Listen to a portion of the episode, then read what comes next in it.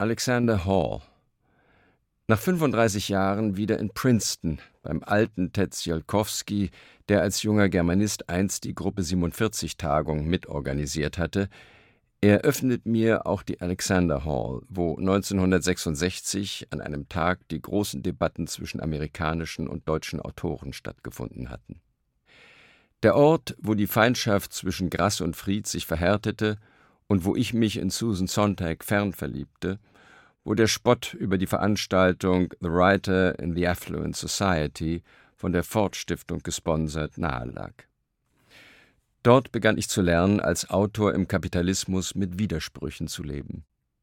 Die Kulissen des Saals waren noch da, Holztäfelung, ein wildes Wandgemälde zu vergessenen griechischen Mythen, Alexander inklusive. Alphabia. Der arabische Prachtgarten und Park auf Mallorca, den ich, ohne ihn gesehen zu haben, in Mogadischu Fensterplatz 1987 als Sehnsuchtsort der im Flugzeug gefangenen Geisel Andrea Bohländer beschrieben habe. Ungefähr 30 Jahre später die erste Besichtigung. All die Pflanzenpracht, die Wasserspiele, Supermagnolien, Palmen, sie können die kleine Enttäuschung nicht tilgen – im Roman auf ein, zwei Seiten war alles stimmiger, weitläufiger, ja schöner. Alfred 1 bis 4 Alfred Andersch, siehe Andersch. Alfred Behrens, vielseitiger Autor, dessen Fernsehliga ich als Lektor bei Rotbuch 1974 befeuert und betreut habe. Ein genialer Streich, ein Vorgriff auf die totale Vermarktung des Bundesliga-Fußballs bei der nur noch Konzernmarken in Fernsehstudios gegeneinander antreten, eine perfekte Satire als Zukunftsvision im Corona-Fernsehliga-Jahr 2020 eindrucksvoll bestätigt. Alfred Klaus, der hohe BKA-Beamte, der die RAF-Gefangenen Bader, Enslin Meinhoff und andere recht gut kannte und sogar zu Auskünften über sie bereit war. Erstaunlicherweise schätzte er den Roman Himmelfahrt eines Staatsfeindes und fand seinen einstigen Chef Horst Herold alias Schäfer überzeugend beschrieben. Alfred Döblin, der auch solche Sätze schrieb wie Die Deutschen trauern, dass sie befreit sind.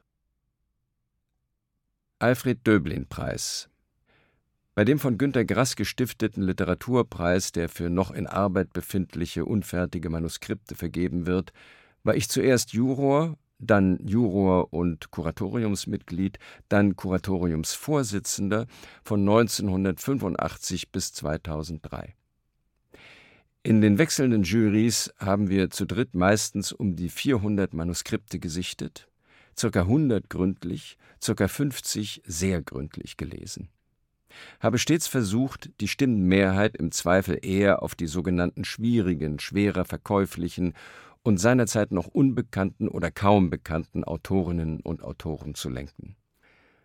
So erhielten diesen Preis Stefan Schütz 1985, Libusche Monikowa 1987, Edgar Hilsenrath und Einer Schläf 1989, Peter Kurzek und den Förderpreis Norbert Bleisch 1991, Reinhard Jirgel und den Förderpreis Andreas Neumeister 1993, Katja Langemüller und den Förderpreis Ingo Schulze 1995, Ingomar von Kiseritzky und Michael Wildenhain 1997, Norbert Gstrein 1999, Josef Winkler und den Förderpreis Heike Geißler 2001. Grass selbst hatte auf die Auswahl keinen Einfluss und durfte ihn auch nicht haben, aber er beteiligte sich eifrig und konstruktiv an den Diskussionen der Texte der Autorinnen und Autoren, die in die engste Wahl für den Preis gekommen waren und sich einem Publikum aus Kollegen und Kritikern stellten. Wenn irgendwo die gute Tradition der Gruppe 47 des gegenseitigen Kritisierens weitergeführt wurde, dann hier beim Döblin-Preis und nicht beim Spektakel in Klagenfurt – kein Schaulaufen der Juroren, keine Preisjagd, kein Fernsehen, sondern höchste Ansprüche an literarische Kunst und literarisches Handwerk. Alice Carols Alice in Wonderland, übersetzt von Christian Enzensberger, das Lieblingsbuch meiner ersten Frau Gisela und mir, solange es uns noch gelang, unsere Gegensätze mit Humor auszutarieren. So viele treffliche Sätze in jeder einzelnen Episode, nützliche Verwirrungen und witzige Abklärungen für jede Lebenslage. Da wir beide aus der vergleichsweise strengen Studentenbewegung kamen, gab es auch dank Carols Alice endlich viel zu lachen und zu relativieren. Der Unsinn als Sinn, der Unsinn als Beschleuniger der Emanzipation. Klar, dass Alice einer der Vornamen unserer zweiten Tochter Charlotte wurde. Siehe Augen. Alighieri Dante man kennt ihn als Dante, aber lexikalisch korrekt sollte er unter dem Familiennamen Alighieri stehen. Ich habe ihn einmal 2015 auf Einladung der FAZ als Weltenretter gewürdigt und er gehört hierher als ferner Bekannter mit A.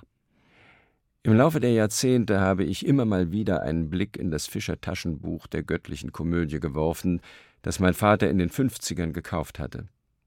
Über die ersten drei, vier Seiten kam ich nie hinaus. Der ans Komische grenzende Reimzwang und das idealisierende, fromm aufgepumpte Vokabular waren alles andere als verlockend. 2001 in Rom empfahl mir eine deutsche Buchhändlerin die Übertragung von August Vezin bei Herder, auch in gereimten Terzinen, aber etwas frischer, klarer, geschmeidiger.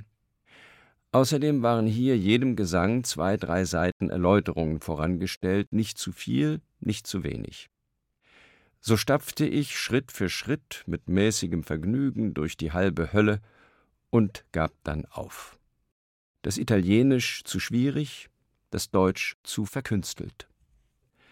Es musste erst Kurt Flasch 2011 mit den zwei großformatigen Bänden mit seiner präzisen Prosafassung und der Einladung, Dante zu lesen, kommen, damit ich die 14.233 Verse noch einmal von vorn und dann bis zum Ende las.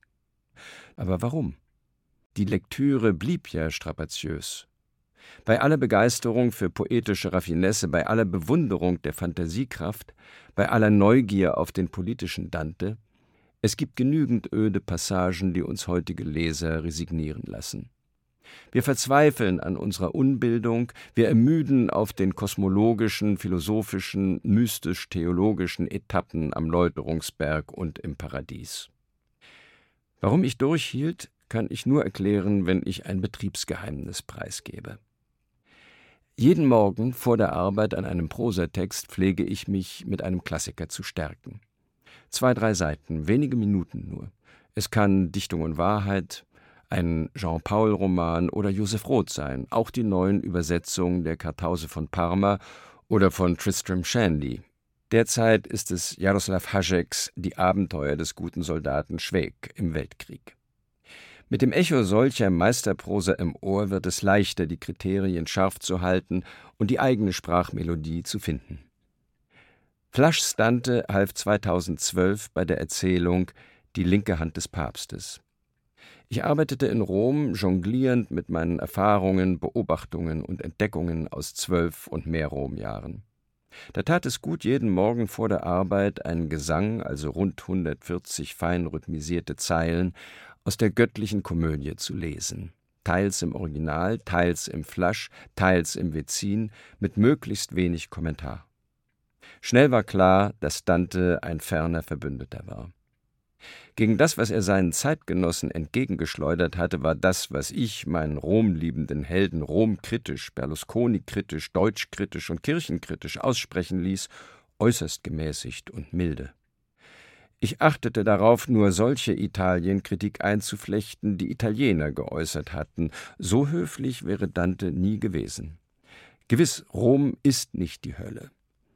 Aber seine höllischen Seiten, Schlünde und Fallgruben werden gern übersehen. Die Kenner wissen, ein südlicher Vorort, wo nie ein Tourist hinkommt, heißt Infernetto, Höllchen. Nicht weit davon wurde Pasolini ermordet. Ein spezielles Vergnügen also, im skandalsatten und korrupten Rom den Moralisten Dante täglich zehn Minuten bei seinen Gängen und Visionen zu begleiten, bevor ich daran ging, von den Konflikten eines fremden Führers zu erzählen, vom Geheimnis der linken Hand des Papstes und vom Coup des Augustinus, die Erbsünde zu erfinden und diese Idee dank Bestechung mit 80 arabischen Zuchthengsten bei Kaiser und Papst durchzupauken. Vergil und Dante mit größtmöglichem Abstand und Respekt in heiterer Bescheidenheit zu folgen, das kann auch im 21. Jahrhundert kein Irrweg sein. Endlich hatte ich begriffen. Hier schreibt der frechste Dichter aller Zeiten. Und das nicht nur als Gesellschaftskritiker, der seine politischen Gegner und die Schufte seiner Zeit, Päpste und Kaiser inklusive, stracks in die Hölle befördert. Seine größte Frechheit ist keine politische, sondern eine theologische. Der Dichter schwingt sich zum Weltenrichter auf. Mit der Fiktion seiner Wanderung durch Inferno, Purgatorio und Paradiso nimmt er, natürlich in frömmster Absicht, Gott die Arbeit des Millionen- oder Milliardenfachen Menschensortierens ab und entthront ihn, zumindest vorläufig, auch wenn er ihm inbrünstig unterworfen bleibt. Das ist der erheiterndste Widerspruch der Komödie, die zu anderen Zeiten als Ketzerei verfolgt wurde. Welche Urteile über welche Toten am jüngsten Tag von Gott oder Jesus oder Erzengeln oder wem auch immer gesprochen werden, wusste um 1300 kein Mensch und weiß bis heute niemand. Aber hier stellt sich ein Dichter hin und arbeitet schon mal vor. Er bestimmt in aller Demut und in aller Schärfe, wer in den Himmel, wer in die Hölle kommt.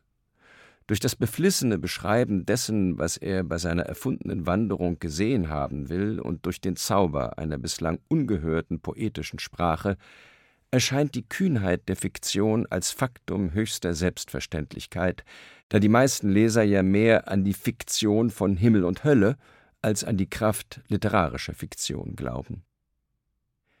Das Wunder der Literatur, hier wird es Ereignis.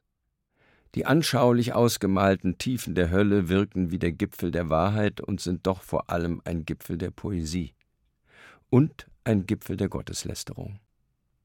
Das ungeheure Volumen der dantischen Phantasien und die bis dato unbekannte detailfreudige Darstellung des Jenseits wirken so überwältigend, ja einschüchternd, dass die Frechheit, sich an Gottes Stelle zu setzen, von vielen gar nicht mehr bemerkt wird.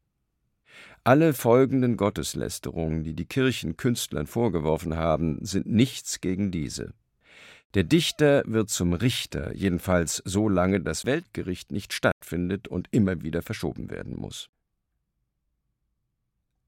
Alle reden vom Wetter, wir nicht. So warb in den 60er Jahren die Bundesbahn und der SDS, der Sozialistische Deutsche Studentenbund, ab 1967, als er noch über humoristische Energien verfügte. Wo die Bahn eine flotte Lokomotive aufs Plakat gesetzt hatte, sah man nun auf rotem Grund die Köpfe von Marx, Engels, Lenin. Das wurde das beliebteste Plakat in den Wohnungen und Kneipen der Linken.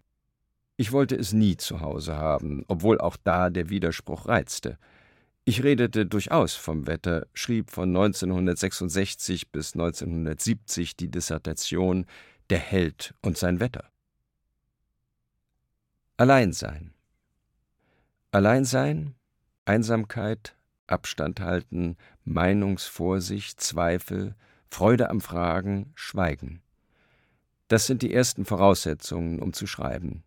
Und das realisieren zu müssen als junger Kerl ist ein existenzieller Schock, den ich erahnt habe, an der Hardenbergstraße in Berlin stehend, den Blick auf das Amerika-Haus auf der anderen Straßenseite gerichtet.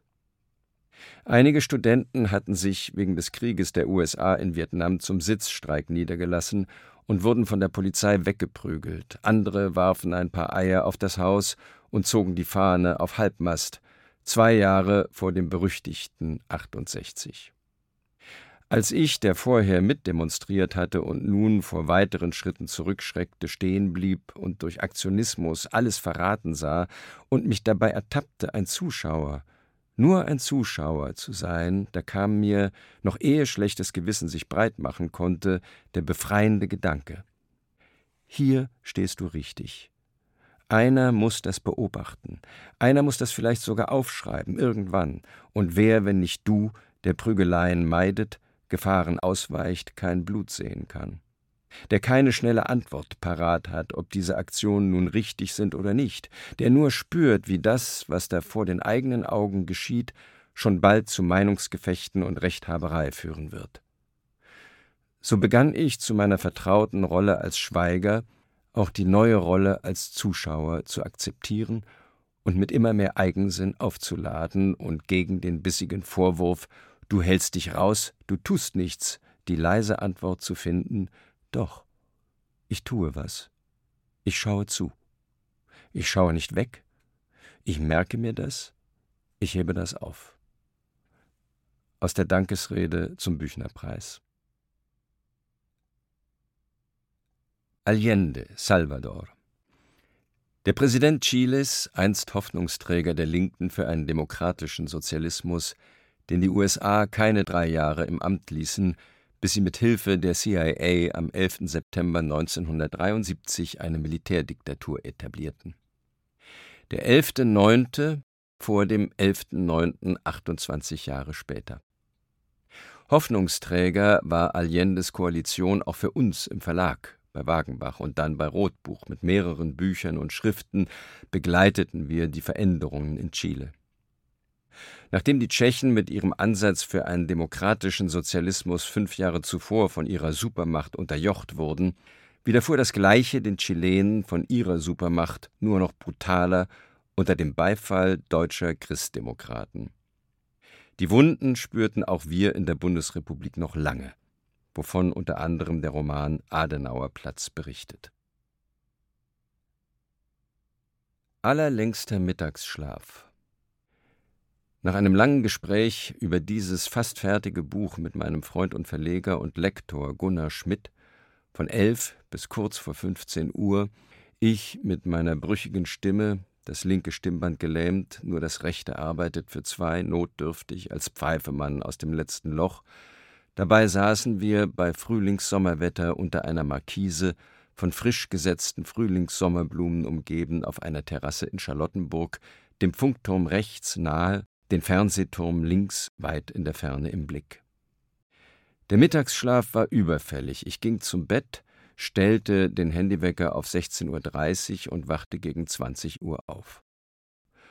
Fünf Stunden trotz des herrischen Handyweckers.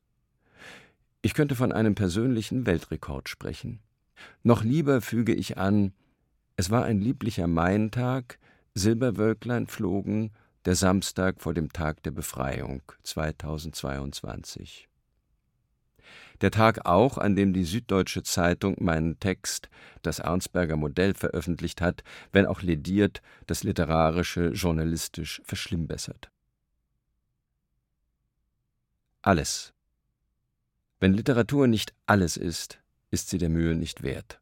Das will ich mit Engagement sagen. Jean-Paul Sartre. Allgemeinheit. Als die renommierten Anwälte der Siemens AG, die gegen unsere Siemens Welt klagten, 1973 endlich merkten, dass sie es mit einer Satire, also einem literarischen Kunstwerk zu tun hatten, argumentierten sie so Ebenso wie eine Fronleichnamsprozession verboten werden kann, wenn sie in einem solchen Gebiet stattfindet, muss auch eine künstlerische Darbietung unterbunden werden können, wenn sie elementare Belange der Allgemeinheit nachhaltig stört. Ergebnismäßig muss es deswegen auf der Ebene des Zivilrechts möglich sein und bleiben, einen Künstler daran zu hindern, zum Beispiel fremdes Eigentum zu bemalen, ungebeten an ungeeigneter Stelle einen Tanz aufzuführen, durch Ausübung seiner Kunst die nächtliche Ruhe zu stören, Urheberrechte, Warenzeichen oder die Vorschriften des UWG zu verletzen oder, wie hier, den wirtschaftlichen Ruf und die persönliche Ehre eines anderen zu beeinträchtigen die persönliche Ehre eines Konzerns, Siemens als Allgemeinheit. Gelegentlich gab man uns auch einiges zu lachen in diesem harten, aufwendigen und für den Rotbuchverlag und mich sehr teuren 36.000 D-Mark Gerichtsstreit. Allgemeinplätze, Frankfurter. Etwas gegen die FAZ zu schreiben gehört sich nicht und wird mit mindestens zehn Jahren Nichtbeachtung oder grober Verächtlichmachung bestraft. Dies Risiko war mir bewusst, als ich den Einfall nicht mehr verdrängen konnte, ein Jahr lang, von Januar bis Dezember 1987, sämtliche Kommentare der FAZ aus den Ressorts Politik und Wirtschaft zu lesen, Sätze daraus zu sammeln und zu einer Collage zu verarbeiten. Ich war nie scharf darauf, mir Feinde zu machen. Aber wenn ein Einfall realisiert werden will und dazu einigen Witz verspricht, dann darf es keine Feigheit vor den Mächtigen geben.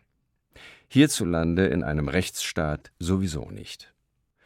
Seit 1986 arbeitete ich an einem Computer und gedachte, ihn für etwas Neues auszuprobieren, als extrem variablen Zettelkasten. Die Zeitung sollte nur zitiert werden und den Zitaten nach Themen geordnet das Gerüst eines Lehrbuchs gegeben werden mit Vokabeln, Sachkunde, Übungen. So entstand aus mehr als tausend solcher Zitate im Laufe des Jahres 1987 Konservativ in 30 Tagen ein Hand- und Wörterbuch Frankfurter Allgemeinplätze. Es begann mit Der Mensch, die Natur, die Gefühlswelt, ging weiter mit Die Frau, Gesundheit, Moral und Werte, Kultur, Fortschritt und Zeitgeist, dann unter anderem Deutscher Charakter und Deutsche Nation, der Bürger und seine politische Heimat, politische Gegner, Gewalt und Verbrechen und Geschichte, Umwelt und Technik bis zu Kommunismus, Krieg und Frieden, Europa, Rest der Welt. Ich hatte bei der FAZ nicht unbedingt entgegenkommenden Humor erwartet, aber doch etwas von der Gelassenheit souveräner liberaler Macht. Das scheint nach dem, was mir zu Ohren kam, keineswegs der Fall gewesen zu sein. Das Ideologische der Leitartikel und Kommentare herauszukratzen, galt offenbar als schwere Lästerung. Die Strafe der Nichtbeachtung bzw. Häme wurde nicht wie erwartet nach zehn, sondern nach elf Jahren vorübergehend ausgesetzt mit einem Lob der Flatterzunge 1999. Ich neige nicht zu Komplotttheorien oder Verfolgungswahn, auch im Rezensionswesen nicht. Aber Fakt ist, die meisten Bücher der sehr produktiven Phase der 90er Jahre wurden in der FAZ ignoriert oder als Kleinzeug abgetan. Mit negativen Folgen für die Rezeption und die Auflagen. Trotzdem würde ich es wieder tun, wenn meine Scheu, mich formal zu wiederholen, nicht größer wäre als die Scheu vor der Macht der geschätzten FAZ oder eines anderen Blattes. Zehn Jahre später, im friedlichen Kontext der Deutschen Akademie für Sprache und Dichtung, hatte ich die erste Gelegenheit, Joachim Fest darauf anzusprechen. Die Älteren hätten das Buch ziemlich ernst genommen, die Jüngeren gelassen, meinte er jovial. Ich war nicht schlagfertig genug zu sagen, dann zählen Sie sich also zu den Älteren? Von meinem Verleger Michael Naumann hatte ich gehört, wie fest sich einst über das kleine Buch empört hatte. Anzumerken bleibt, dass Marcel Reich-Ranitzky nach Erscheinen von Konservativ in 30 Tagen mindestens vier seiner ständigen Mitarbeiter die Bitte unwirsch abschlug, die Birnen von Ribbeck 1991 zu rezensieren, was diese vier, ohne voneinander zu wissen, mir nach und nach verständnislos berichteten. Reich-Ranitzky warb dann jedoch außerhalb der FAZ im literarischen Quartett durchaus für die Birnen und wünschte, als wolle er etwas wiedergutmachen, ab 1991 Beiträge für die Gedichtinterpretation der Frankfurter Anthologie, die ich ihm gern hin und wieder lieferte. Alligatoren 1994 an der University of Florida in Gainesville, rundum in den Gewässern lebten die Alligatoren wie die Maden im Speck. Die Tiere stiegen ins Wappen der Uni und ihrer Sportler auf. Als Writer in Residence, 215 Dollar am Tag, damals 366 D-Mark brutto, schreibend am Spaziergang von Rostock nach Syrakus, Wilhelm Meister lesend, habe ich versäumt herauszufinden, wie es um die Intelligenz der Alligatoren bestellt ist. Sie gelten als scheue Tiere, als schüchtern, tauchen lieber unter, wenn sich ein Mensch nähert, ganz anders als die amerikanischen Studenten. Einmal las ich schon Alligator statt Allegorie.